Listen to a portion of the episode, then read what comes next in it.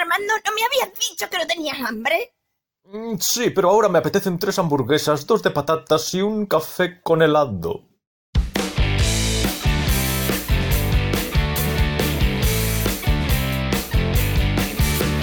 ¿Qué tal? Buenas tardes, Armando. Buenas. Hola, ¿Qué buenas tal? tardes a los dos, ¿qué tal? Bueno, hoy, mira, aunque estamos ya en pleno otoño, vamos a volver al verano, ¿a que sí? Sí, Hoy es tiempo Sí, de sí. verano, otra vez. sí, por favor, Madre mía, qué verano. pero además un verano muy particular Un verano muy luminoso, y escandinavo. sí. Que nos han cambiado la hora, por cierto. Ah, bueno, claro, sí, ayer eran las 4. De hecho, ayer me fui a una fiesta de Halloween y estando por Malasaña, no sé cómo fue que le dije a nuestros amigos, anda, deberían ser las 4, pero son las 3. Y un chico que estaba en la puerta, que era sudamericano, dijo, "Eh, no entiendo, no entiendo por qué aquí cambiáis la hora. Es que no, no comprendo nada. No, no entiendo ese cambio. O sea No que sé. allí no, allí no se hace. Pues mm, debe ser que no. ¿De dónde era él? No se lo preguntamos, pero vamos. No sabía yo eso. Le llamó la atención lo del cambio de hora. Dijo, es que yo no sé por qué hacéis esas cosas. Pues mira, para volvernos más locos Ni- todavía de lo que estamos ya. Ni él ni nosotros. Porque ahora se hará de noche más pronto, mm, Se supone que es para aprovechar la luz de la, Sí. de la mañana. de ¿no? Iberdrola y, y Pero- las bueno. compañías de luz que nos están, nos están dejando aquí, vamos, pelados. Secos, secos en periodo de lluvia. Si de mí dependiera, desde luego mantendríamos. Si de Marcos dependiera, mantendríamos las velas, la época de la Edad Media. No, lo que, ya sé que es lo que quería decir. Bueno. era- lo que quería decir era que si dependiera de mí, mantendríamos el horario de verano todo el año. Por ejemplo, Oye, digo yo que con el tema de la luz, a lo mejor la cera empieza a estar cotizada ahora y sube las en velas. alza suben el valor de las velas. Oye, y todo esto de velas, que suena algo así como ritual, el tema de volver a la Mm. Edad Media, quizá a la antigüedad, incluso a una época anterior. Mira, Armando, cómo, ¿Cómo hila, eh? cómo lo hila todo, ¿eh? Sí, sí, sí, sí, sí, como eso empieza a vincularnos a los tres con el tema que vamos a tratar, ¿verdad? En el día de hoy. Porque hoy no hay sorpresa, hoy sabemos de lo que vamos a hablar, porque lo veníamos masticando desde incluso semanas atrás. Hoy está premeditado, sí. Sí, yo de hecho lo he masticado meses, porque desde que la vi se quedó ahí en la retina grabada y, Ujú, y mamá mía. ujú, Mamá mía. Muy bien. ¿Y de qué vamos a hablar? Pues vamos a hablar de una película que ya hemos mencionado varias veces en el podcast, tanto con Marta como sin Marta, que se llama Midsommar. Midsommar. Midsommar, que en sueco, salvo que me equivoque estrepitosamente, significa solsticio de verano. La fiesta de San Juan. Un paso de ciclo. Mm, Eso es, momento en el que se completa el ciclo, un nuevo ciclo anual, ¿no? Mm, eso es. Bien, y bueno, es una película cuyo director es el mismo de Hereditary, de la que hablamos en un episodio anterior en el que también estaba Marta. Efectivamente. Ari Aster. Ari Aster se llama, doble A. Mm. Y, A, a Ari Aster. No, A. ah, no, Ari- no, no, Ari Aster. Quiero decir que tanto el, el nombre de pila como el Ah. apellido empiezan por A. ¿Y de dónde es? Creo que es estadounidense. Estadounidense. Sí, Ajá. prácticamente seguro. Lo estaba mirando Marta. Sí, creo que es estadounidense. No sé si. Bueno, Eh, New York, New York. es de New York, New York. Un director estadounidense que se ve que tiene querencia por las historias truculentas, eh, desagradables, inquietantes. Así es. Hereditary ya lo era, Midsommar lo es elevado a la enésima potencia. Sí. Sí, porque no es, no es el típico tema. Digamos que Hereditary al final es una película de terror. Eh, sí, con algún que otro mm, pues juego de que ya que ya ves en otras películas es una película de terror mucho más típica, sí. Sí, de espíritus y de esas historias sí. Midsommar no, Midsommar es, es más original Eso es. y menos sobrenatural y precisamente por eso, desde mi punto de vista al menos, es más inquietante y da más miedo. Claro. Porque es una película terrorífica, pero no necesariamente de género de terror. Claro, claro, es una película es una película Que- folclórica de terror folclórica, sí, sí. folclórica y bueno, a ver, hasta cierto punto realista, es decir, es verosímil. Te crees que eso, Sí. o sea, no es sobrenaturalmente imposible. No, no tienen que, digamos que, suspenderse las leyes de la física para que eso pueda pasar en la realidad. O no hay por qué creer nada incompatible con el conocimiento general que tenemos del mundo para que eso sea posible en la realidad. Mm, Porque Hereditary... No hay que inocular nada sobrenatural. Claro, Hereditary, me acuerdo que tenía una medium o algo así, o una señora que invocaba a su hijo, y bueno, ya entraba ahí el tema espíritus y Sí. que puedes creer o no. Pero esta, mm, digamos que sí que te podría llegar a pasar. Perfectamente. Es factible Sí. En el, en el mundo real, sí. Mira, yo tengo que reconocer una cosa, chicos. Como es un tema del que sabíamos que íbamos a hablar, he preparado una pequeña chuleta. Perfecto, genial. Más que una chuleta, una especie de guía de preguntas. Guay. Ajá, vale. Una especie de guía de preguntas. Es que así incluso podemos organizar, si os parece bien, ¿eh? Por supuesto. Porque estoy convencido de que lo que está aquí ya lo teníais en mente de una forma u otra. Pero bueno, yo simple, yo me imagino porque son los temas que ha suscitado o que pueden suscitar la, el visionado de esta película.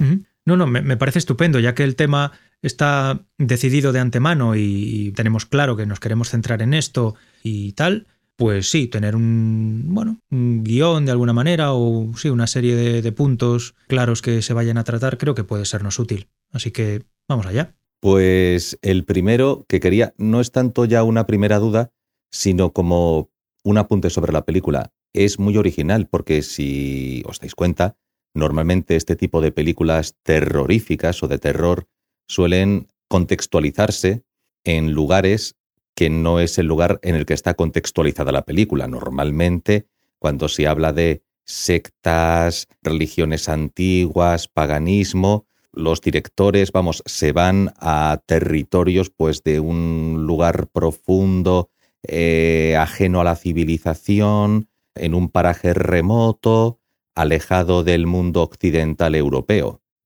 Normalmente eligen eso porque quieren jugar con la idea, con el mito, vamos a decirlo así. Mm. No es que yo lo crea así, sino que ellos juegan con el mito de lo exótico, es decir, rompemos las barreras del mundo en el que nos sentimos seguros porque es el mundo de la civilización del primer mundo occidental, rompemos esa barrera y vamos a un contexto en el que como tú desconoces mucho de aquella cultura o de aquel contexto, puedo jugar con la idea de que hay algo exótico que todavía se prestaría a que estas cosas puedan surgir o existir. Mm. Mientras que en este caso no, porque estamos en Suecia. Sí, eso es. Y uno ni por asomo asocia a Suecia con un lugar, diríamos, dentro del orbe de lo exótico antiguo. Sí, es por verdad. ejemplo. Es cierto, sí, sí. Choca más también por eso, porque mm, es verdad que esa, ese hecho de que, de que esté ambientado en un país que normalmente no asociamos con lo esotérico, lo ritual, lo, lo tribal también, ¿no? Porque se puede considerar que, Sí, sí. eh, claro, que ese ambiente en el que sucede toda la acción es una especie de tribu, ¿no? Es, es como una tribu, eh, bueno, no satánica, pero sí mm, con ciertos ritos y ciertas costumbres que, bueno, que van un poquito más allá de lo... eh, no sé cómo decirlo. Armando, ayúdame tú. Bueno, yo no lo veo Vamos tan alejado, ¿eh? Ah, Yo, yo discrepo un poco Ah, porque vale. mm, Suecia, Dinamarca, todos estos países Mm, sí que tenían, vamos, los vikingos tuvieron mucha influencia sobre esa zona y eran bastante intensitos ¿eh? en sus prácticas. De hecho, hay algunas que yo no las veo muy alejadas de la práctica vikinga, de, por ejemplo, pues, eh, yo qué sé, enterrarte con la piel de un oso o... Es que no lo sé, ¿sabes? Yo no sé si hacían eso, pero como que no me resulta tan raro que te quemen en un sitio vivo con todas las pertenencias de no sé qué para que los cultivos de ese año sean más prósperos. mm, No sé si me entiendes. perfectamente. Eso es verdad que no me resulta tan raro verlo. Es que el tema aquí, el tema aquí es que nosotros tenemos desasociado, mm, tenemos desasociado al primer mundo occidental e inclusive más todavía al primer mundo noreuropeo totalmente desasociado de su pasado. Sí, eso es cierto. O sea, Sí. Como si de repente hubiera todavía grupos humanos o plataformas culturales, vamos a llamarlas así, donde todavía pareciera que como existe una asociación con el pasado, como que no estuvieran lo suficientemente primermundializados, vamos a decirlo así, perdóname el palabrejo. Entonces, Sí, sí, parece ¿no? que pensamos en determinados países o sociedades y no las asociamos a... Es que recuerdo un programa sobre historia donde el director del canal de historia decía que se habían encontrado pruebas de que los antiguos germanos antes de la llegada de los romanos practicaban algún tipo de sacrificio ritual. Y el tío se extrañaba. O sea, Mm. decía, pues, pues hay que decirlo, pues fíjate lo que ha ocurrido. Que, que- pero, y- pero vamos a ver, pero, pero, pero, ¿qué te piensas? ¿Que siempre han estado ahí con, con la BMW? Quiero decir, eh, me, me- me entendéis lo que quiero Sí, decir? sí, no? perfectamente, Es que claro. nosotros, Claro, nosotros hemos creado un concepto de lo indígena y lo hemos vinculado a determinados grupos humanos. Eh. Y otros grupos humanos han quedado fuera del concepto de lo indígena. ya. ¿Y qué es exactamente lo indígena? Porque parece que es lo de la tradición, la cultura, no sé qué, y otros no. Es decir, eh, yo veo un, un, no sé, a unos chicos hispanoamericanos bailando una danza ritual y eso es indigenismo. Pero resulta que The Lord of the Dance, ¿qué es entonces? ¿Entiendes a dónde quiero llegar? Sí, sí, claro, per- perfectamente. Hemos creado una serie de, de, de, de- de conceptos y hemos creado una serie, un mundo semántico sobre el cual hemos organizado la realidad que nadie ha puesto en duda, Mm. o muy poca gente pone en duda. Sí, Y de repente por eso nos choca, nos choca el sacrificio ritual de los antiguos germanos y nos choca de repente que el contexto de la película se sitúe en Suecia Mm. y no sea algo parecido a la santería del Caribe, por ejemplo. ya. Que parece, ah, bueno, aquí sí, aquí sí, porque fíjate no, y porque ahí no. ¿Qué pasa? ¿Que siempre han sido así? ¿No tienen una historia como todo el mundo? Claro. Claro, sí, a ver, choca más porque se supone que en Europa pues ha habido una desconexión entre ese pasado más tribal y más esotérico y más, mm, bueno, no sé si decir primitivo, ¿no? Pero más ligado a, a la tradición tribal, a la- al rito, a las ceremonias de ese tipo. ¿no? Se supone que en Europa y, bueno, específicamente en países ultra desarrollados como Alemania, como has dicho tú, o los países nórdicos, digamos que hay un abismo ¿no? entre cómo podrían ser las cosas o cómo podían ser las cosas hace siglos, donde todavía había esa conexión más, más cercana con lo esotérico, ¿no? por decirlo de alguna manera, y, y el- y el- la época actual de, de ciencia, de razón, de tecnología, de, de avance, ¿no? Se supone que esas dos cosas llevan mucho tiempo desconectadas. Entonces, que de repente aparezca esto así presentado en una película, llama la atención. Porque te imaginas a los suecos, pues andando en, en sus bicis, hablando por sus eh, teléfonos móviles, siendo super hipsters y. ¿no? Y estando a la vanguardia de todo.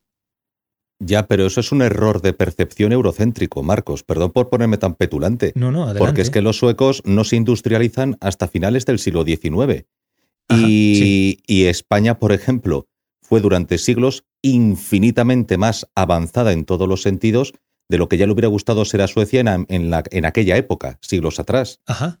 Vale, Pero puede en ser. todos los sentidos, en, en todos los órdenes. Claro. Por lo tanto, y, y claro, yo he visto imágenes de la celebración del Midsommar, vídeos, Sí. donde hay una danza ritual de un grupo de segadores que van con sus aperos de labranza, invocando el cambio de, de una época a la otra época, tal.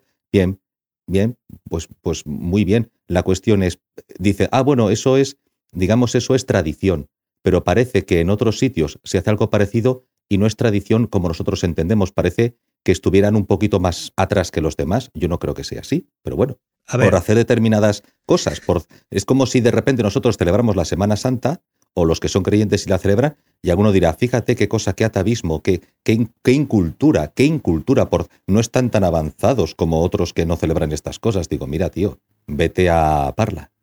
a ver, vamos a ver. Ya lo he dicho. Sí, genial. Eh, vamos por partes. Mm. Em, bueno, primero, obviamente, yo no, no es, es que sepa demasiado sobre folclore nórdico ni de ningún sitio, ¿vale? Ni siquiera sobre folclore español. Pero me estaba refiriendo sobre todo a la, a la imagen que se tiene de los nórdicos de hoy en día, ¿no? Sí. Creo que no hay duda de que, bueno, los países nórdicos son países pues que están entre los más eh, desarrollados del mundo. A ver, yo creo que Marcos se refiere a que si un amigo tuyo te dice, oye tío, vente conmigo al festival de Midsommar a Suecia, pues a lo mejor tú te imaginas pues un festival de música, pues eso, de varios cantantes, eh, folclore Sí. tradicional, etcétera, etcétera, Mm. etcétera, beber, salir Claro. con los amigos y ya está. claro. ¿vale? Las canciones típicas, Bueno, las cuadrillas de siquiera, o muchachos. cantantes de distintos sitios de Europa yendo allí a, a, pues eso, a O- hacer o también. un festival. Pero también, también, sí, claro. yo, yo me imagino eso, o sea, cuando empieza la película y dicen, oye, que nos vamos a ir a pasar un mes allí a Suecia con este chico que nos ha invitado a ver a su familia, Mm. yo no me... Vamos, cuando llegan al pueblo y ven a la familia, que la familia son todos, todas son sus hermanas, todos son sus hermanos, Mm, pues Mm. un poquito turbio el asunto. Tú dices ahí, uy, ¿a dónde van? ¿Sabes? mm. Yo creo que se refiere a eso Claro. a que tú te Mm. imaginas Suecia, pues como, como te puedes imaginar Benicassim, en el sentido de que, pues te vas al festival de Benicassim, pues muy bien. Yo me voy al festival de Suecia, que tendrán otras costumbres, a las españolas en cuanto a comida y yo qué sé, y celebrar otro tipo de cosas, pero no me voy a- aquí a un pueblo rarito de narices, ¿sabes? Bueno, sí. Eh, eso nos lleva a un tema que me gustaría tratar, el tema del relativismo cultural, multiculturalismo y la etnología. Porque vosotros sabéis que en la película hay personas que ante las tradiciones que observan se espantan y otros que dicen, bueno, es que, a ver, es su cultura, no podemos juzgarla, tendremos que intentar entenderla y aprender de ella.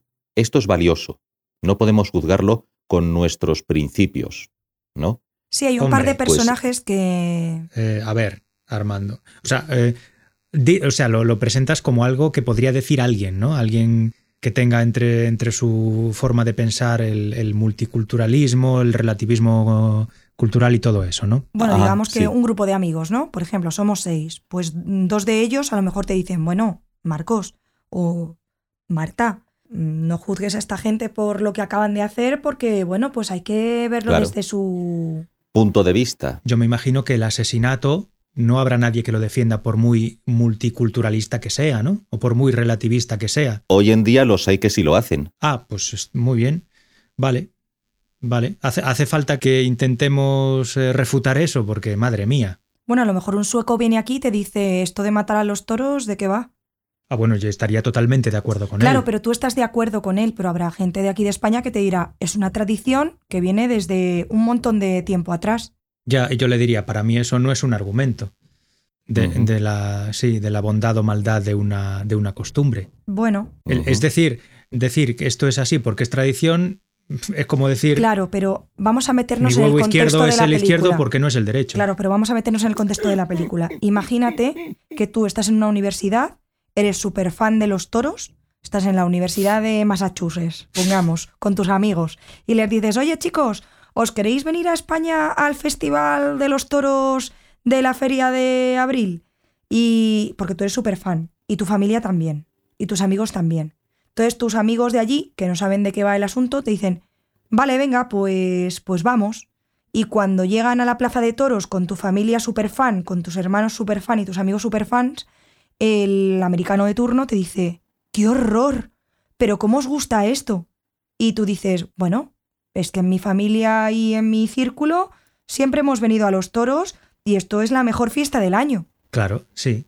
Pero a mí eso, eso, como argumento, no me sirve. O sea, tendría que darme, yo tendría que dar un argumento convincente para que el americano llegase a la conclusión de que, de que eso es una costumbre o una tradición aceptable. El mero hecho de que sea algo tradicional o de que sea algo que siempre se ha hecho así, no lo justifica.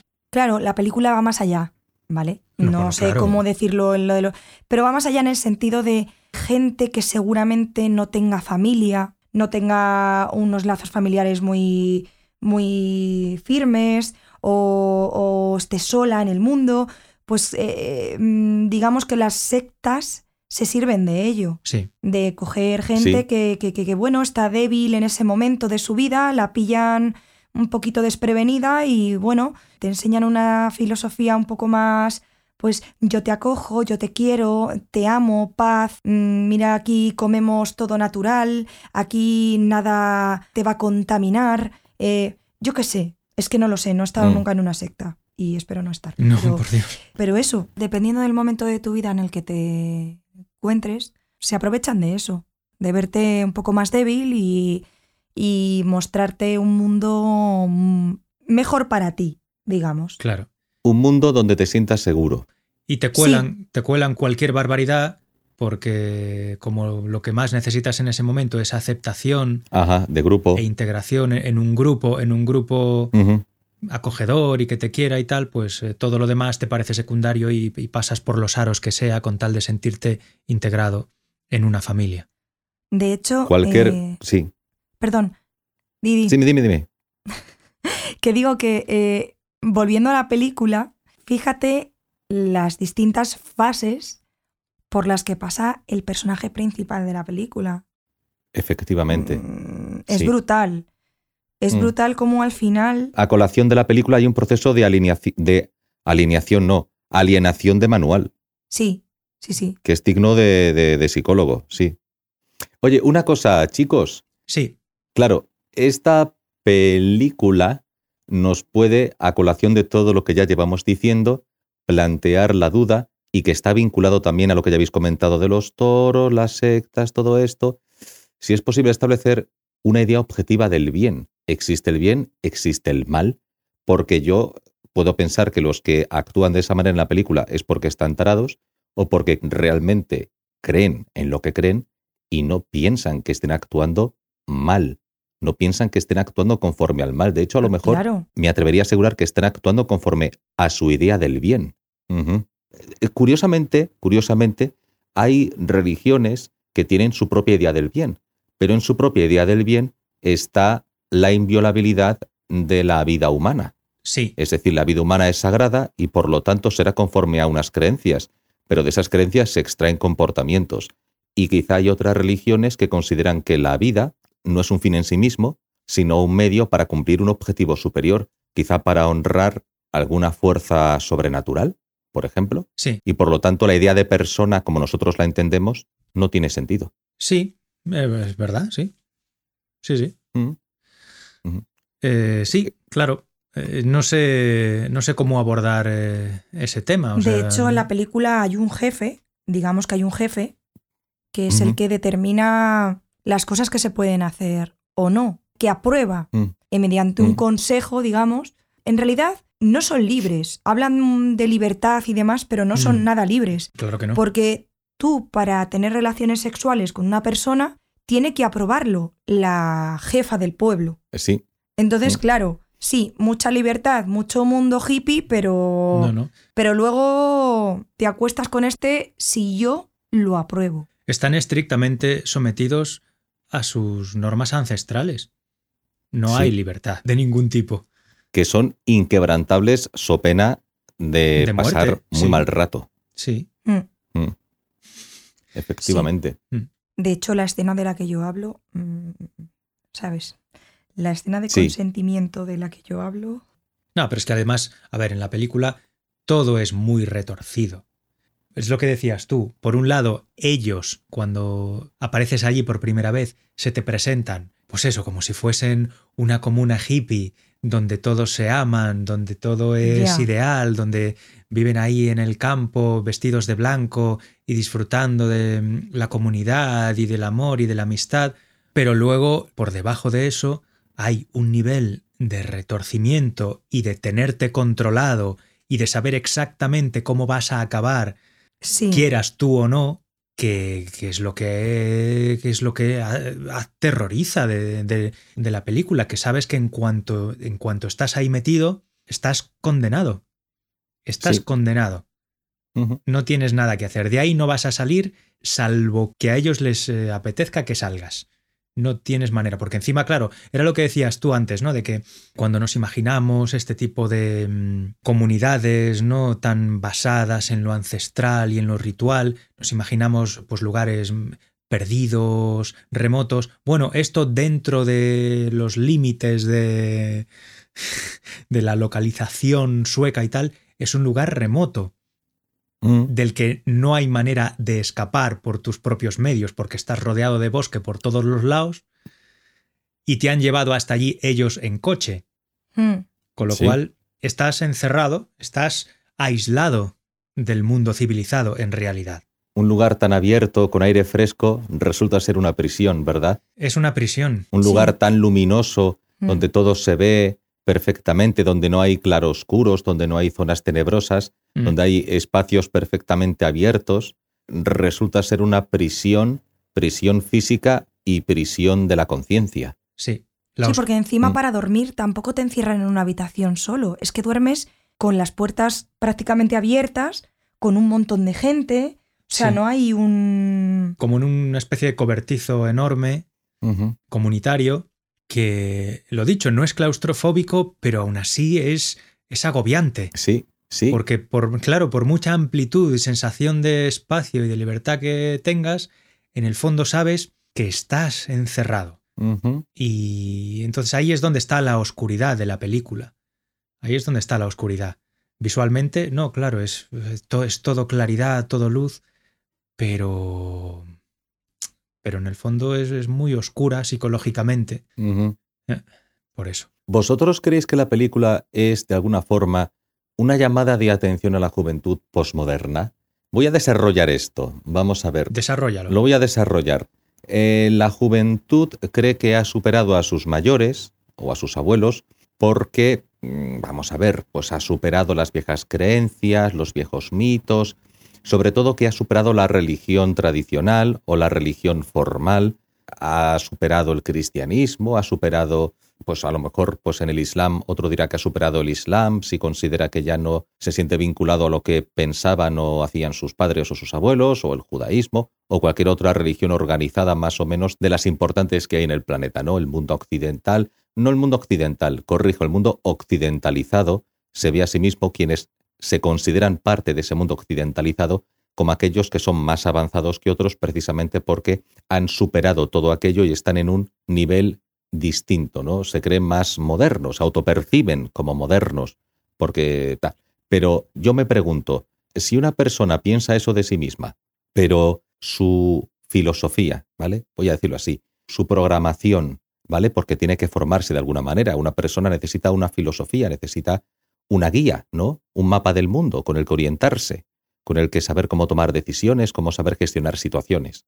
Claro, si tú piensas que tú has superado eso, pero luego inconscientemente, inconscientemente, estás embebido de ideas que no son racionales, Mm. puedes estar en una situación de mayor peligro para tu dignidad o tu integridad o tu supervivencia individual y comunitaria, incluso más todavía que aquellas sociedades que mantienen una religión, pero la religión encierra formas de racionalidad que a mi juicio pueden ser más eficaces a la hora de gestionar determinadas situaciones. Sé que ha sonado a un galimatías que, que, ya sé, ya sé cómo suena, pero tú sabes que yo no soy creyente, no estoy haciendo una defensa de la religión. Eh, lo que estoy haciendo es una llamada de atención a aquellos que piensan que están muy avanzados y que sus decisiones, sus opiniones, sus valoraciones van a ser siempre correctas, porque dicen, como es lo opuesto a lo que la religión me ha dicho que tengo que hacer, y la religión es per se mala porque es religión y por lo tanto superchería, todo lo que otro venga y me diga que es contrario a la religión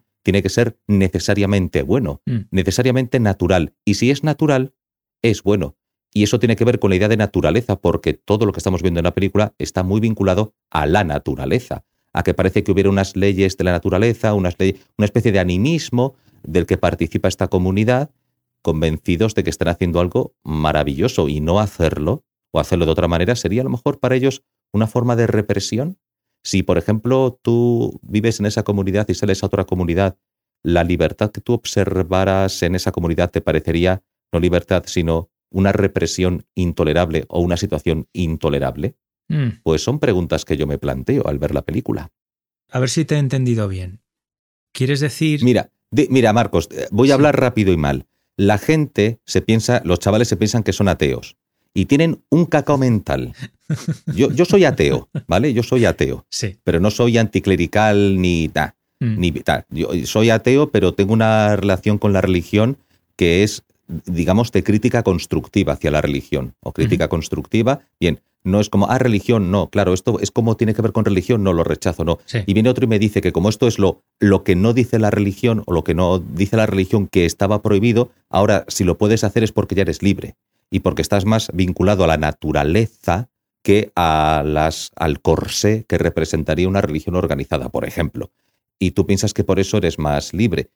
Y hay que ver exactamente quién define qué es la naturaleza y quién define qué hay que hacer en nombre de esa naturaleza, Claro, claro, para juzgarlo también críticamente. Entonces la juventud obviamente. no está juzgando críticamente el mundo que se le ha presentado como mundo nuevo, mundo mejor, necesariamente porque no es como el mundo antiguo. No ha sido capaz de analizarlo críticamente, diciendo, ah, lo anterior lo rechazo, no soy como mis mayores, yo soy mejor porque soy de este nuevo mundo, que es el que me han presentado, que si yo soy así, actúo así, pienso así, me comporto así, estoy bien, o sea, estoy, soy moderno, vamos a decirlo así. Y yo tengo, sabes que tengo dudas al respecto porque tengo serias dudas acerca de lo que entendemos como progreso. Ya. Pero que estos chavales que se creen que han abandonado eh, formas inconscientes o irracionales, a lo mejor, a lo mejor sin darse ellos cuenta inconscientemente, que se creen muy ilustrados, muy, muy materialistas, vamos a decirlo así, Sí, están embebidos de ideas paganas, mm, yo que he sido también un poco medio demoníaco, pero bueno, eh, de ideas medio, son medio satánicos, medio paganos, medio, eh, o sea, la- dentro de lo que sería incluso el pensamiento marxista, pues han cogido la parte más religiosa del marxismo, o sea, una mala interpretación del marxismo en clave idealista, casi como religión. Es, es, un eh, luego mezclado con el, el ecologismo como religión y otra serie de cosas que están surgiendo en nuestro mundo, sí. que piensan ellos que es la forma de ser racional, y habrá que ver si lo que esas ideologías o pensamientos sostienen de sí mismas es o no es racional, o al menos no está sujeto a crítica. Claro. Y eso es muy peligroso, Sí. porque yo creo que esta chica es una víctima de esa situación, porque vive desestructurada, No. está Yo creo- vaciada de contenido. Yo creo que no, ¿eh? Yo creo que no. Yo creo que no. Vale, Pero bueno, venga, os escucho. dejando aparte, dejando aparte el motivo por el que la chica acaba sumida en, en las profundidades de, de esa comunidad, eso, de- si no te importa, hablamos de ello dentro de unos minutos.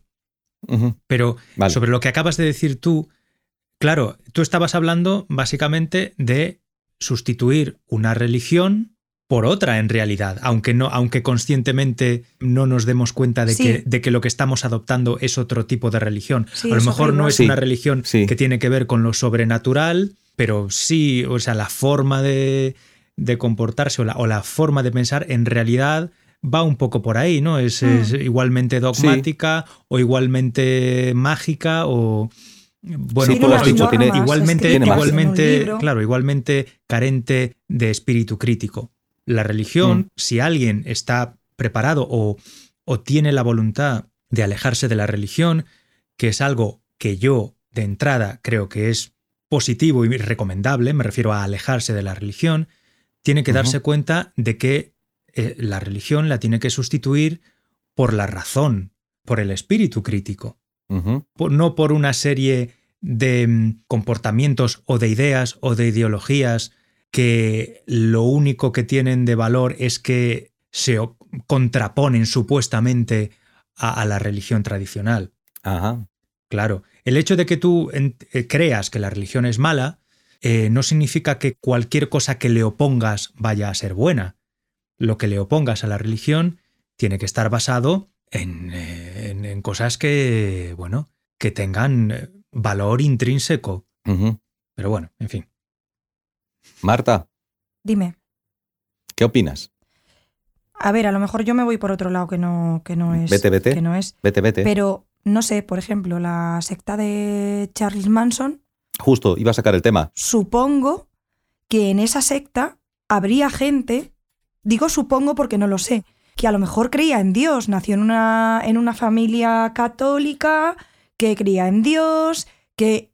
Pero es lo que te digo yo, a lo mejor a una de esas chavalas la pilló en un momento mal de su vida, imagínate, separación de sus padres, o padre que o hermanos que han ido a la guerra de Vietnam, yo qué sé, mm, mil Mm. historias. Y yo qué sé, las pilla en un mal momento y este señor o mm, varias señoras y señores que ya estaban metidas en esa secta saben cómo camelar a esta persona. Claro. Entonces, no es que nazca ya pensando que la religión no es, no, es que a lo mejor sí que creía en Dios, pero estas personas le dicen, mira, no, hay algo más superior que es creer en ti misma, en lo que nosotros hemos creado. De hecho, esta Mm. gente no se vende como un Dios con unas normas escritas, aunque No. en el fondo sí te están diciendo tienes que ir a hacer esto y tienes que ir a hacer esto otro. Ajá. Claro, sí, es lo mismo. Son muy cucos. Es lo mismo, Mm. al final cambias un comportamiento religioso por otro, o sea, eh, mantienes una adhesión incondicional a una serie de, de normas cuyo único argumento, ¿no? Cu- cuyo único fundamento de, de convicción es la fuerza de la tradición. O, o el beneficio de la persona que ha creado esa secta. Ya claro, pero la persona que ha creado esa secta, mm, si te dice al principio del todo, oye, mira, la razón que tienes tú para formar parte de mi grupo es eh, beneficiarme a mí. Pues No. tú, pues tú No, no, no, no, no te no. metes ahí. Pero que al final el rollo que le meten a las otras personas Mm. es al final para el beneficio No, no, de... eso, eso por supuesto, pero a lo, que yo me a lo que yo me refiero es al argumento que se utiliza para convencer a la gente para meterse ahí. No, no, no, el argumento para convencer a la gente es que mm, va a ser más feliz, Claro. mm, todo va a ser mejor, su vida va a cambiar. eh, Claro, y el argumento que justifica las normas, pues puede ser, eh, es, es en muchos casos, por ejemplo, la tradición, como en, en el, en el caso de la película de la que estamos hablando. El argumento que justifica la adherencia a las normas de esa comunidad es la tradición, ¿no? Sí, es que se lleva haciendo desde siempre, que cada 90 años no sé qué. Entonces, claro, yo como persona que intenta razonar las ideas que tiene y, y las decisiones que toma, ante eso no tengo más remedio que, que decir, eh, no sé, tienes que estar muy, muy, muy, muy desesperado o muy necesitado de formar parte de una comunidad para que ese mero argumento te convenza. Y yo no creo que sea ese el argumento que convence a la chica, por ejemplo. es que a veces no estás necesitado.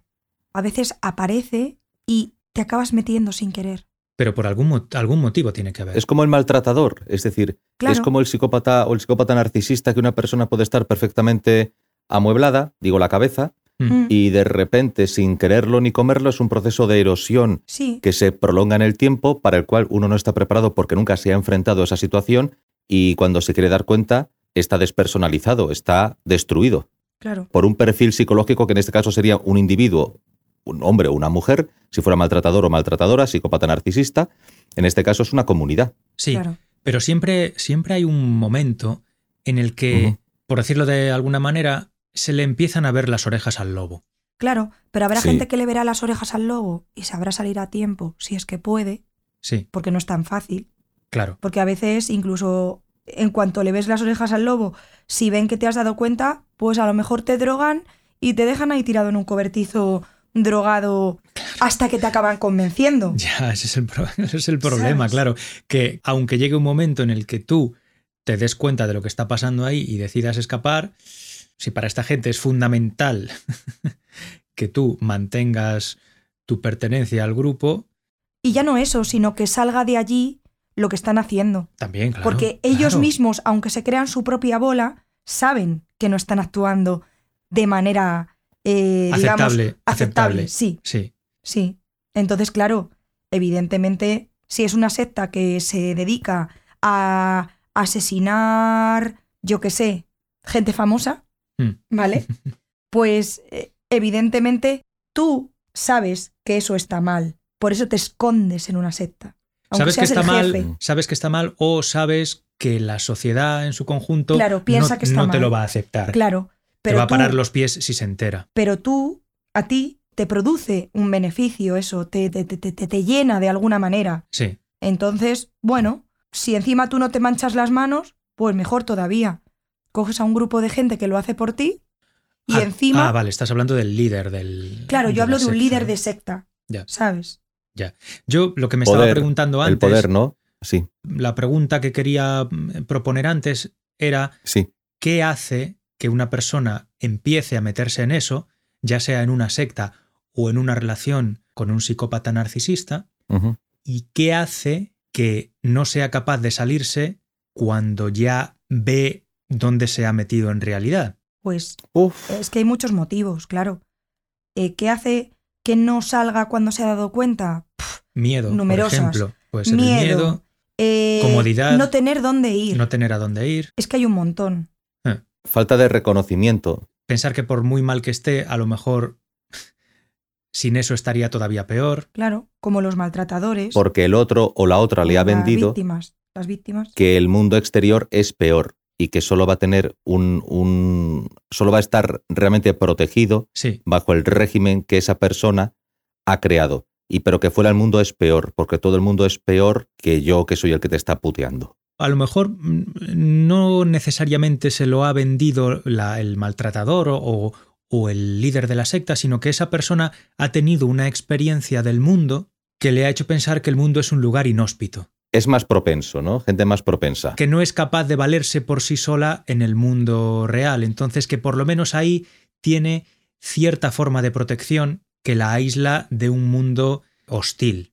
Pero sobre todo tu pregunta, lo de cuando una persona ya se da cuenta de verdad, Sí, yo creo que es el miedo. Sí, Lo que hace que no salgas de allí, si Mm. de verdad te estás dando cuenta de lo que está ocurriendo, sí, es el miedo. sí. Es verdad que en el caso de la película, yo no creo que sea así. Es totalmente distinto. No, claro, es no, no. Una muchacha que ha perdido a su familia, no le queda nada, Nada. más que su pareja y su pareja tampoco. Tampoco. Su pareja mm, Pasa va ella. viendo por momentos que se va alejando, que ya hay una ruptura ahí un poco que está al caer, pero es que además se termina de aclarar al final de la película. Entonces, esta muchacha siente que la arropan, a pesar de estar fatal, Mm. porque está fatal, sí. pero siente que la arropan y por eso yo creo que da a entender al final que está mejor allí que en ningún otro lado, porque se siente Sí. aceptada. Sí, Además, no la miran como un bicho raro, que es lo Sí. que durante toda la película los amigos de su novio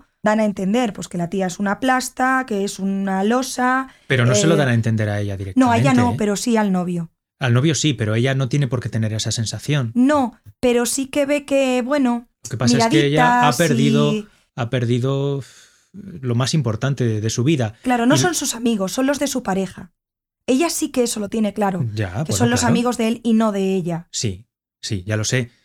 Pero yo creo que el, comportamiento de los amigos de su pareja hacia ella, no, me parece que eso tenga influencia en su decisión. Ay, vamos a sacar, vamos a sacar la idea de. Es que quería sacar una idea sobre. Es que, es que lo, lo has clavado cuando has dicho lo de Charles Manson, pero clavado.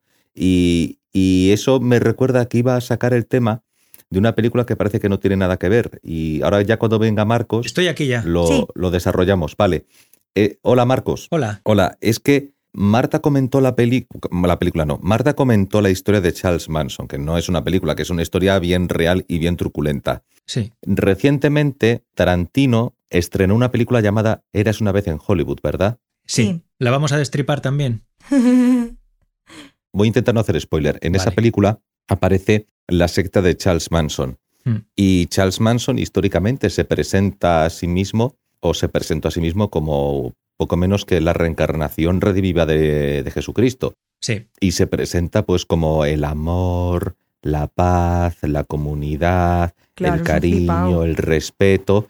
Y, y- y- y es muy interesante porque la película, yo creo que es una crítica, como esta película creo que también lo es, Mm. a un proceso quizá no evidente de degeneración. Es decir, uno piensa que estamos avanzando y a lo mejor sin darnos cuenta estamos degenerando y no lo sabemos.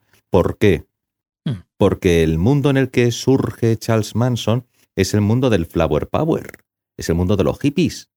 Y resulta que cuando una persona ha abandonado la tradición o ha abandonado lo anterior, pero no ha sido capaz de construir algo que sea positivo, al no ser capaz de hacerlo, está vacío y propenso a que venga cualquiera, le suelte un rollo y a cambio de ese sentido de integración, de comunidad, de amor y de paz y de armonía, está dispuesto a hacer lo que le pida el líder, porque está totalmente desestructurado.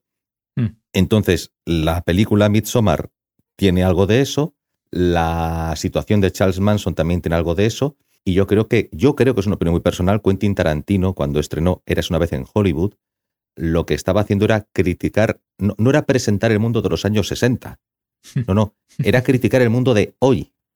El mundo de hoy donde Uh. hay personajes en la película que no son muy distintos, sobre todo personajes jóvenes, a lo que hoy asociamos a, digamos, los representantes del- de la nueva sociedad, vamos a decirlo así. Y que esos representantes de la nueva sociedad acabaron siendo una panda de satánicos enloquecidos Hmm, en los años 60. ya. Ya, Buah, vale, eh, pues puede, ser. Yo no sé, yo no me atrevería a decir que eso sea un caso de degeneración.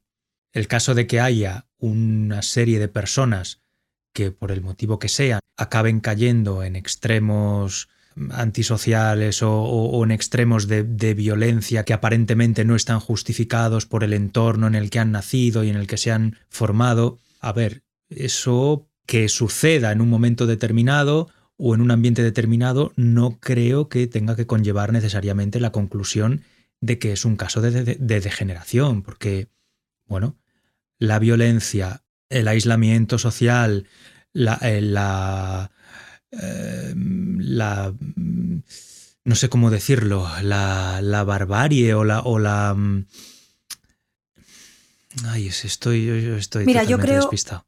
Eh, ¿Puedo interrumpir? Sí, sí, adelante, sí, Eh, por favor. Yo creo, personalmente, que no hay una degeneración, al revés, hay mucha información hoy en día. Entonces, el poder ver, por ejemplo, la vida de Charles Manson o una película como Midsommar, te puede llevar a ser un poco más precavido en estos asuntos y que los jóvenes de hoy, si tienen acceso a ello, puedan decir, uy, esto me huele a secta. Imagínate, ¿sabes? por muy mal que estés, Sí. decir no, no, no, que me meto y no salgo de aquí. Y a lo mejor, bueno, pues si lo pillas a tiempo, yo creo que no, que en ese, en este caso creo que la generación de ahora tiene muchísima información, que en los años 60, por ejemplo, no había. De todos modos, si alguien quiere meterte en su secta, da igual de qué tiempo sea, que lo va a intentar con los métodos que haya en ese momento. Charles Manson utilizó el Flower Power, no sé cómo, cómo fue, pero a lo mejor en la sociedad actual, pues se utiliza Instagram. no lo sé, ¿sabes? Sí, per- perfectamente, sí, sí, por supuesto. Para meterte en una secta. Pues yo qué sé. Puede ser el flower power como puede ser a lo mejor una mala, una, ni siquiera una mala interpretación, un falso orientalismo, por ejemplo, o una forma de espiritualismo, o una forma de animismo, Sí, eh, presentada como sí, como eh, sí, un gusto por lo exótico que nos aleja del fracasado pensamiento occidental y nos devuelve un poco a, a lo anterior, de alguna forma. Sí. Bueno, pues habrá que ver exactamente si está recuperando lo anterior o simplemente es un pretexto. No estoy diciendo nada en contra de la filosofía, del pensamiento de la cultura oriental. Quiero decir, estoy hablando de una consciente por parte del que lo hace, del que lo perpetra, que es la palabra correcta, de quien lo perpetra, una falsa, una falsa eh, aproximación a determinadas corrientes de pensamiento porque precisamente pueden servirle para atraer a personas y crear un grupo, una secta o un grupo donde él tenga el poder. Es que sabes lo que ocurre, que hace poco, y con esto concluyo, hace poco estuve viendo un vídeo de una psicóloga, también, bueno, psiquiatras y psicólogos, bueno, varios vídeos en, en realidad, acerca del perfil del psicópata narcisista. Ajá. Es decir, del que digamos que acaba atrayendo a personas para destruirlas, el vampiro, el vampiro real, ¿eh? no el vampiro de las películas, los de verdad. O creaba una secta o un grupo al que terminaba destruyendo, una comunidad a la que terminaba destruyendo. Y decía que era muy habitual que el psicópata narcisista, consciente, que es consciente, ¿vale? Mm. acabase procurando tener una posición de cierto poder en temas o de conocimiento en temas de ocultismo, Mm. nueva era, Mm. es decir, porque hacían un análisis sociológico, era, era sociológico, es decir, sociológicamente hemos investigado que los psicópatas narcisistas suelen entrar y buscar una posición de poder en los temas de nueva era, oscurantismo, espiritualismo, eh, los hippies, para que lo digamos pronto y mal, ¿vale?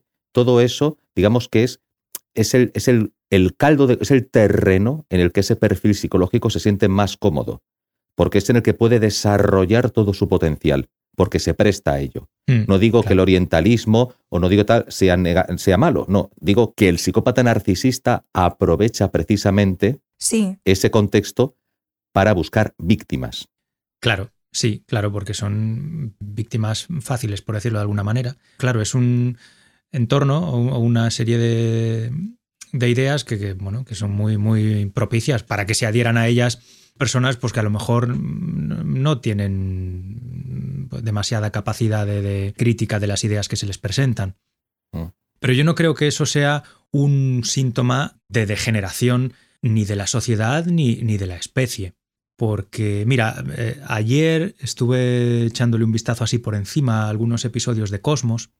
Del, del documental Ah. Cosmos, y en uno de Ah. ellos, y en uno de ellos, en uno de ellos decían que el cerebro humano evoluciona mucho más despacio que las ciudades o que las Sí. sociedades.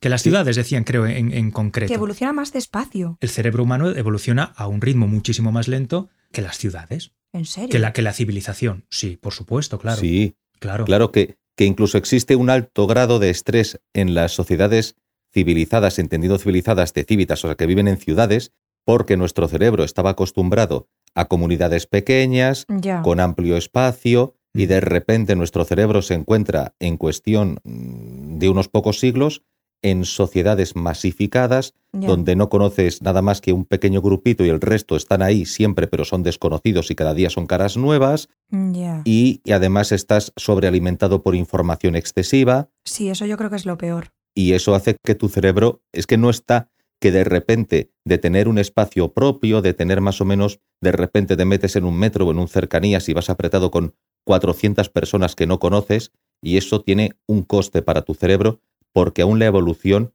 no le ha preparado, porque ha sido muy rápido. Ya, ya entiendo. Y tu cerebro está acostumbrado a una cosa y la realidad ahora es otra distinta. el ritmo de, o sea, la evolución biológica, por lo general, se produce a un, a un ritmo muy, muy, muy lento. Salvo a lo mejor en especies que tienen un ciclo de reproducción muy breve, ¿no? En las que se crean nuevas generaciones a una velocidad muy, muy elevada, como la mosca de la fruta y, o, los virus, ¿no? Salvo en esos casos, la evolución biológica es muy lenta, desde luego mucho más lenta que la evolución de la tecnología o la evolución de las sociedades tecnificadas o las sociedades industrializadas.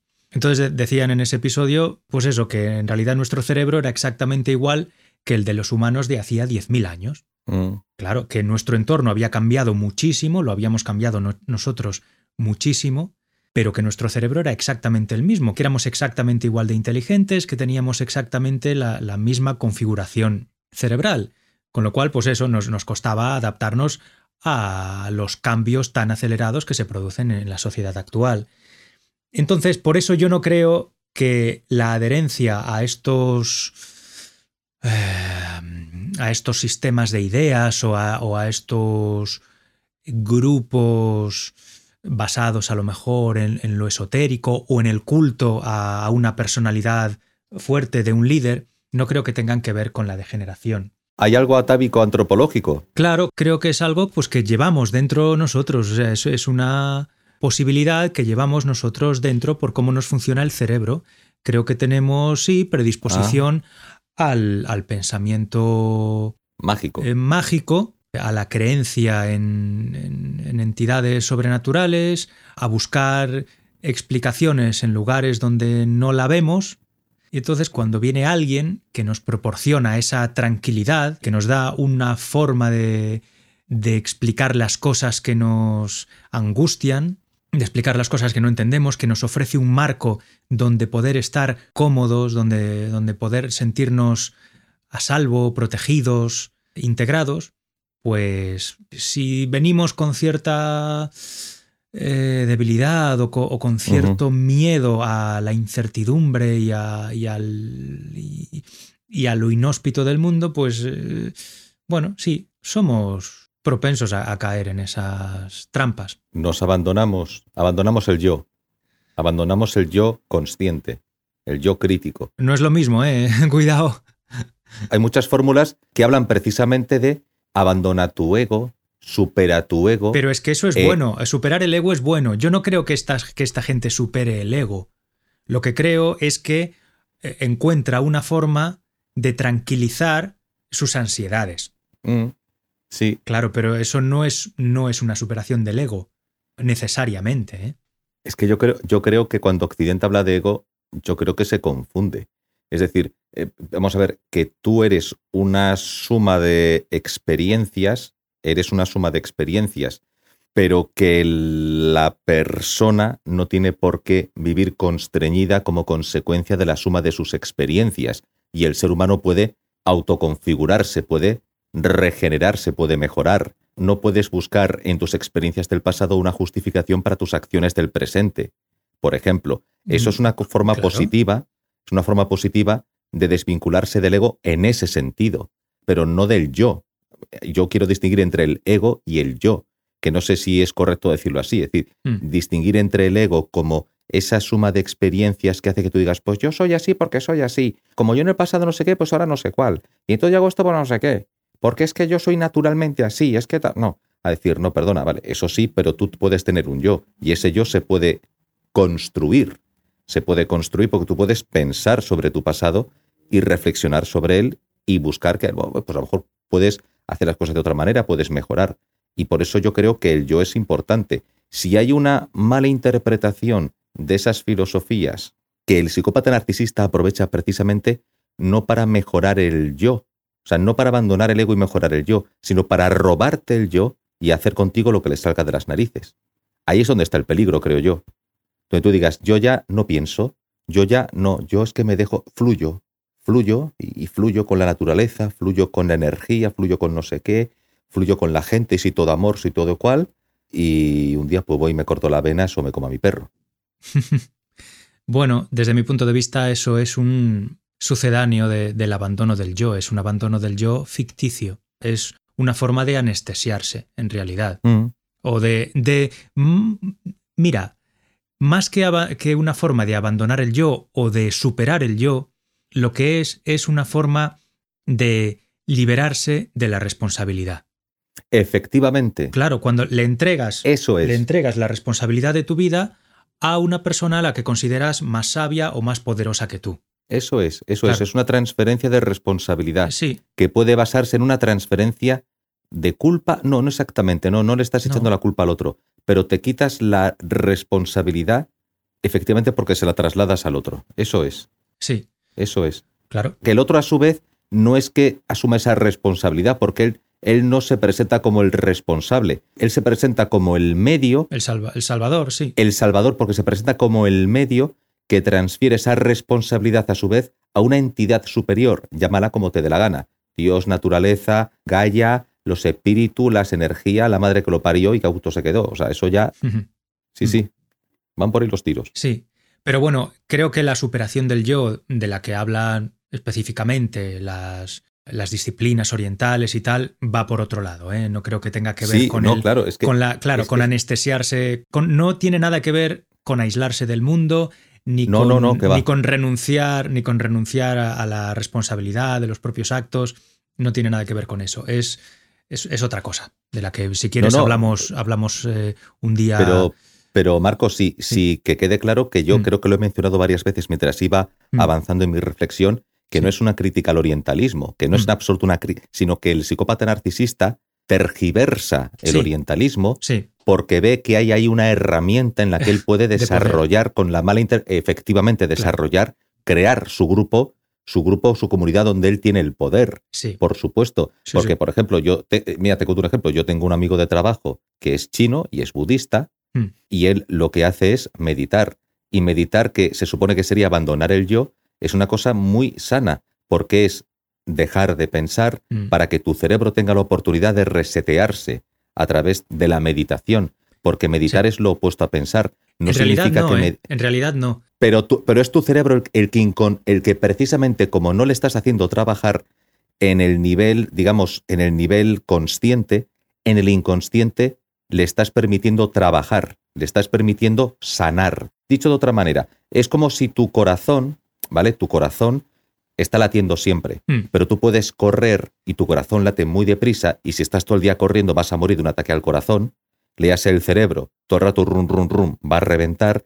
Si tú descansas y bajas las pulsaciones, Mm. tu corazón se relajará y podrá tener un momento de paz, porque si estás siempre demasiado activo, demasiado activo, te va a petar. Pues igual pasa con el cerebro. Sí. Meditar es bajar las pulsaciones del cerebro de manera que pueda recuperarse para luego enfrentar la realidad, porque lo que no puedes hacer es evitar la realidad, tienes que enfrentarte a ella. Sí, sí, sí. pero sí. necesitas, pero necesitas momentos de relax y de recuperación para volver al ataque. Sí, en realidad lo que pasa cuando no estás eh, meditando es que estás precisamente sobrecargando el yo o el ego. Lo estás sobrecargando porque, claro, porque no eres consciente. Meditar en realidad es hacerse consciente de las cosas. Y hacerse consciente, por ejemplo, entre otras cosas, de que el pensamiento es pensamiento y no, y no es esencia del ser. Uy, Claro, uno cuando no está en, en- en modo de, de atención, en modo de meditación, uno se identifica con sus propios pensamientos, se identifica con sus propios pensamientos. Y eso es lo que sobrecarga la neurosis del ego. Pero cuando meditas, los pensamientos no son e- equivalentes a ti, son simplemente cosas que te pasan. Equilicua. Como puede ser una sensación corporal o un sonido que oyes procedente del exterior. O la opinión que otra persona vierte sobre ti, O la opinión que otra persona tiene de ti. En ese caso, tiene de ti. en una situación en la que tú no estás meditando, no estás siendo consciente de tus propios pensamientos, un pensamiento negativo sobre ti mismo, para ti es, es el mundo, o sea, es, es lo que de verdad tú eres. Porque no te estás dando cuenta de que simplemente es algo que te está pasando por la cabeza, pero que no, no es necesariamente equivalente a lo que eres tú. Efectivamente. Cuando meditas, ese pensamiento lo reconoces como reconocerías una crítica de una persona que a ti te importa un pito. Si a mí viene una persona a la que yo no respeto y me dice, eres un gilipollas, no mereces vivir, eh, si estuvieras muerto el mundo sería mejor, yo me descojono de esa persona porque su, su criterio para mí no vale nada.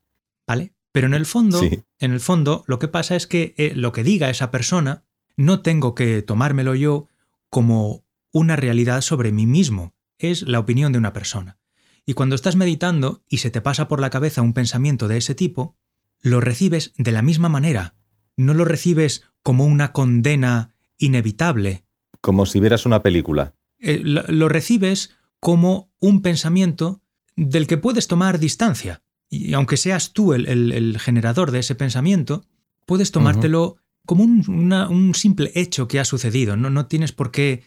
em, eh, hay una palabra, iba a decir identificarte, pero no, no es identificarte. No tienes por qué...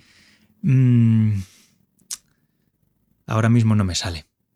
Ya me, ya me saldrá, pero ahora mismo no me sale. Pero se estáis yendo por los cerros Nos de vamos, Úbeda. claro, sí, nos hemos ido, sabe Dios a dónde. Oye, Marta, que yo pensaba que estabas haciendo wiwi y ya has vuelto y, y No, yo ya he digo, ¿dónde hecho está? Estaba haciendo guagua, más bien. Más guagua. Sí. Chof chof y, y, y- Chichi, chochov. chof chof, chof chof y, y- ay, eso me recuerda a lo del, ¿cómo es lo del, lo del beso de Poseidón. Eh, sí. Sí, nosotros le tenemos pánico al beso sí, de Poseidón. Marcos y yo somos muy. Nos da, nos da mucha grima, entonces siempre echamos eh, papel antes de soltar eh, la, ¿En serio? la pesa. De hecho, yo no se lo decía nunca a nadie porque pensaba, joder, van a pensar que soy una culo fino y que encima estoy malgastando aquí celulosa por un tubo. Pero, vamos, es que jamás lo he hablado con nadie, pero luego así, hablando con amigos de coña, de, ah, pues esto, pues no sé qué, pues al final te vas descubriendo y dices, bueno, pues voy a contar mi realidad. Mi realidad es que, vamos, a mí como caiga el choflis y me moje el culo, eh, atentado. O sea, me tiro además un rato rayada de Dios, me ha tocado el culo, a ver qué va a pasar, porque el agua de del váter contaminada por el pis anterior que ha caído, verás Mm, tú. A ver, en mi caso, no, yo no, Bueno, no soy tan, eso- para- no soy tan sí, paranoico. sí. O incluso a los huevines, en, en el caso de los tíos. Claro, yo no tengo huevines, pero claro, a los huevines llega antes. Sí, a ver, Ah, Mi caso no es que me moleste que el agua me toque el culo. Yo no soy tan, no soy tan, tan melindroso en ese sentido como Marta. Mi problema No sé si. Bueno, no sé si esto lo cortaré luego o no, porque es el momento escatológico del episodio. No, yo creo que no deberíamos. Mi Bueno. problema. Un día podíamos hablar de mierda. Yo es un tema que, que manejo bastante, bastante porque no me callo ni una. Mar- Marta es mierdóloga por la Universidad Sí. de Massachusetts. Sí, sí. Eh, Todo lo referente a es- caca, culo, mierda y demás. eh, Más, más escatológico que la película no puede ser, así que es igual. Uy. bueno, uff. No, No no, sé. no, no, Mierde- no, no, no, no, claro que no. Mierdeemos. Mierdeemos todos. Vamos a mierdear un poco. A ver, explico mi caso. ¿Por qué a mí me da repelús? Mi Marcos Graña no es que- presenta Déjeme que les cuente. Voy a contaros mi experiencia con el beso de Poseidón. ¿Y por qué? A ver, m- m- mi problema no es que el agua en sí me produzca, o sea, me dé repelús porque piense en, en los pises que lleva acumulados ese váter a lo largo de su historia, No. sino que en mi caso, en mi caso concreto, yo sí o sí, siempre, siempre que cago, antes, antes de que la rata eh, se sumerja en el agua, yo ya he manchado el agua de pis. Claro, pues yo vi, No por sé, eso te lo digo, claro, no es por los estabas pises hablando, de otros. No, tú estabas hablando de pises anteriores. No, yo hablo de mi pis, mi pis, Ah, el pero pis ese va es uno, antes. ese es uno anterior. Ah, Claro. Lo has dicho en plural. Mi pis va antes, Claro. entonces claro, al final, si me entra el pis mío o estoy mm, cagando en un váter del corte inglés, Bueno, bueno, eso que a ya, saber cuántos, mía. cuántos se han sentado ahí, pues mira, a mí No, me da el rayote Sí. ahí. Sí, sí. Sí, sí. Bueno, en casa, en casa lo hago, pero ya en, en baños públicos, Bueno, ahí la, ya... la montaña de papel que cae antes de que yo me siente en el váter es, es considerable. Sí, Sí, la mía también. Pues eso, Es a mí no me gusta que mi pis me toque el culo. Claro. Porque luego me, voy a limpiar el culo con el papel y como el culo está mojado de pis, el, el- ese pis atraviesa el papel con el que me estoy se- secando el culo, o sea, eh, limpiando el culo, y el- la mezcla de, de pis que empapa el papel con la caca que yo me estoy rebañando del culo acaba mm, peligrosamente cerca de mi mano. ¿vale? Y eso es lo que intento evitar yo. a Yo toda soy muy costa. culo fino, ¿sabes? Tengo un chichi y un culo muy delicados y tengo que mimarlos, entonces mm, no me da asco que me toque el agua del váter, porque el agua del váter es agua del váter. Por muy limpia que esté, agua del váter. Ahí hay gérmenes, ¿sabes? Eh, Mucho pato VC, pero ahí hay gérmenes dando vueltas. ajá. Ah, Entonces, bueno, gente, vean ustedes Midsommar, que es una película muy buena. Yo, yo puedo hacer un apunte al respecto. Sí, sí. Mira, a mí ni beso de Poseidón ni beso de nada.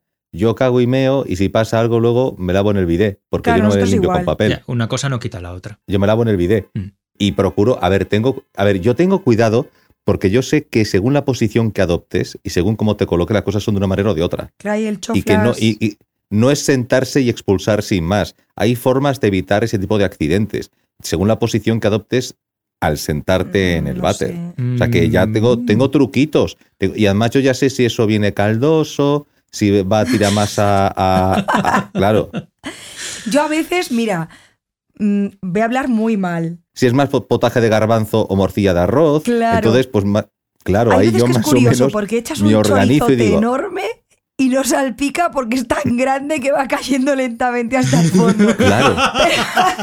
Pero- ay, ay, ay.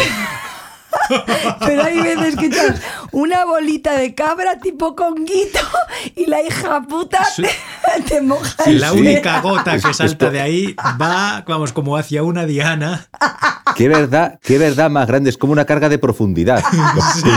Sí, sí, sí. Que lo ves como en cámara lenta, como en los vídeos estos a, a no sé cuántos fotogramas por segundo. Ves como la gota se, de- se separa lentamente de la superficie del agua y va aproximándose hacia. Sí, sí, sí. Eh, Sí. Es que el otro es como una soga. El otro es como una soga. Sí, Que cuando llega, va tocando el fondo lentamente. eso es, es que no cae todo de golpe, porque lo que yo ya, lo que ya llega, o sea, cuando se separa, Ya. cuando se separa de, de lo, de- del ojete, y tal, eso ya, ya, está casi tocándote el ojete Claro, cuando claro. cae. Pero que O sea, estamos, estamos hablando además- de, de- estamos hablando de chorizos de, de 30 centímetros, Sí, ¿no? sí, Porque pero desde el culo, del culo al agua hay un Yo trecho. suelto, yo suelto chorizos de 30 centímetros. es que eso, la base, la base se ha posicionado en el agua. pero luego lo que corta, cuando ya se acaba el otro, cae fuera. O sea, no, no, no cae en el chof, sino que cae como en los límites de que son del váter, pero que no está en la zona del agua. Entonces no salpica. Es como que se apoya y Claro. se- es como una pértiga. Se como una pértiga, se inclina y cae. Entonces no produce. Pero el otro es una carga de profundidad, es un solo trozo ¡plup! que cae, ¡pap! y levanta. Y como Ya. sea una cosa densa, eso ya es un. Vamos. De hecho, no entre el eso de papelito que he hecho en el fondo y el ñordo pesa de estos grandes de 30 centímetros, hay veces que cuando me levanto digo, ¿cómo no me ha rozado el culo una vez se ha caído, se ha soltado? Porque estaba al lado. Ay, Dios mío. Y- Eh, y cuando dices, no sé si tirar de la cadena o poner el nombre, ¿no? O bautizarlo o Sí, algo. sí, Sí, ya le has cogido cariño. Tiene ojos lo y invitas, boca. a, lo invitas a cenar. bueno, hasta aquí toda nuestra rayada sobre Midsommar, Neptuno, eh, mm, iba a decir Marilyn Manson, Charles Manson y muchísimas cosas más. Os emplazamos hasta el próximo episodio, que si todo va bien, ahondará en. Bueno, hablará, sí, de, Ha sido de este cositas. general, ¿no? Sí, esto Digamos ha sido que esto ha general. sido un poco la intro. Sí, ha sido la intro, la intro con intro llen- llena de spoilers. Y ahora nos vamos a adentrar más en, bueno, en la historia de la, de la película, en el argumento y en las cosas que pasan y en las escenas que nos parecieron a nosotros más impactantes. Vale. Así que hasta pronto. Adiós, adiós. Adiós. Hasta otra, adiós. Chao. Chao.